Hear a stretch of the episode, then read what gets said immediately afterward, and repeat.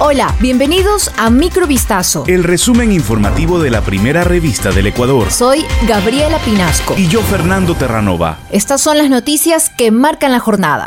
La economía de Ecuador creció un 4,2% en 2021 y se espera que se expanda un 2,8% en 2022, según las cuentas anuales y proyecciones presentadas este jueves por el Banco Central, cuyo gerente general Guillermo Avellán advirtió la necesidad de promover la inversión privada para acelerar ese crecimiento.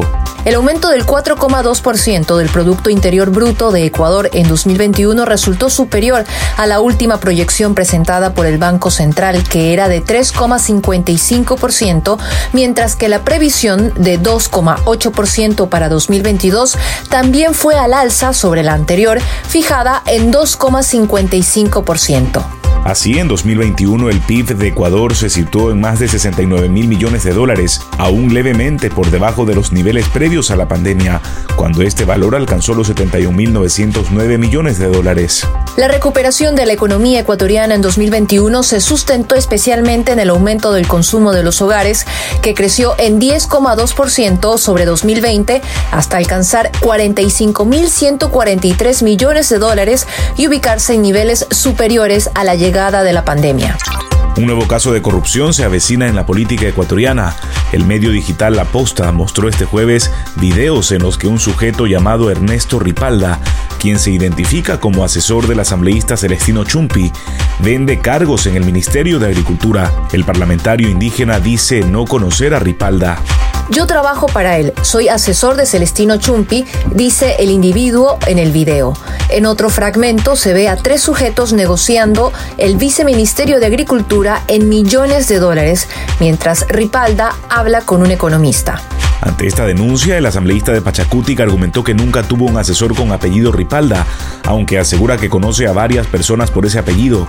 Por su parte, el gobierno exhortó a la Fiscalía General del Estado que inicie las investigaciones correspondientes. Celestino Chumpi es uno de los cinco legisladores acusados por el gobierno de presuntamente solicitar cargos públicos y dinero para votar a favor del proyecto de ley de inversiones, el cual fue rechazado.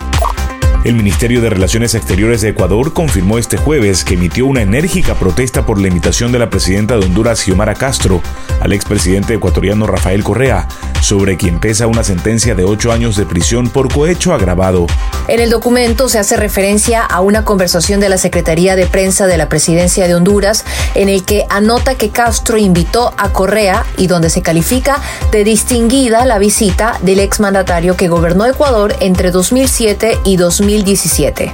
La Cancillería consideró que la prevención y la lucha contra la corrupción constituyen un imperativo y responsabilidad de todos los estados, y en ese sentido aspira a que en las relaciones entre los dos gobiernos prime la cooperación en contra de este flagelo. Castro recibió el miércoles a Correa para intercambiar las experiencias y buenas prácticas que tuvo en su gobierno, en especial en el ámbito económico, informó el canciller de ese país. Correa se refirió a la protesta diciendo que es el colmo del ridículo. Cuatro sospechosos fueron detenidos con relación al presunto asesinato de otras cuatro personas que aparecieron ahorcadas en Tena, provincia de Napo, informó este jueves la Policía Nacional. El suceso se habría producido en el barrio Las Yerbitas, hasta donde se desplazó personal policial tras recibir una llamada de emergencias a fin de verificar una riña en el interior de un inmueble. En el lugar, los agentes evidenciaron a cuatro sospechosos bajo los efectos de las drogas, que al percatarse de la presencia policial intentaron darse a la fuga, pero fueron capturados tras una persecución.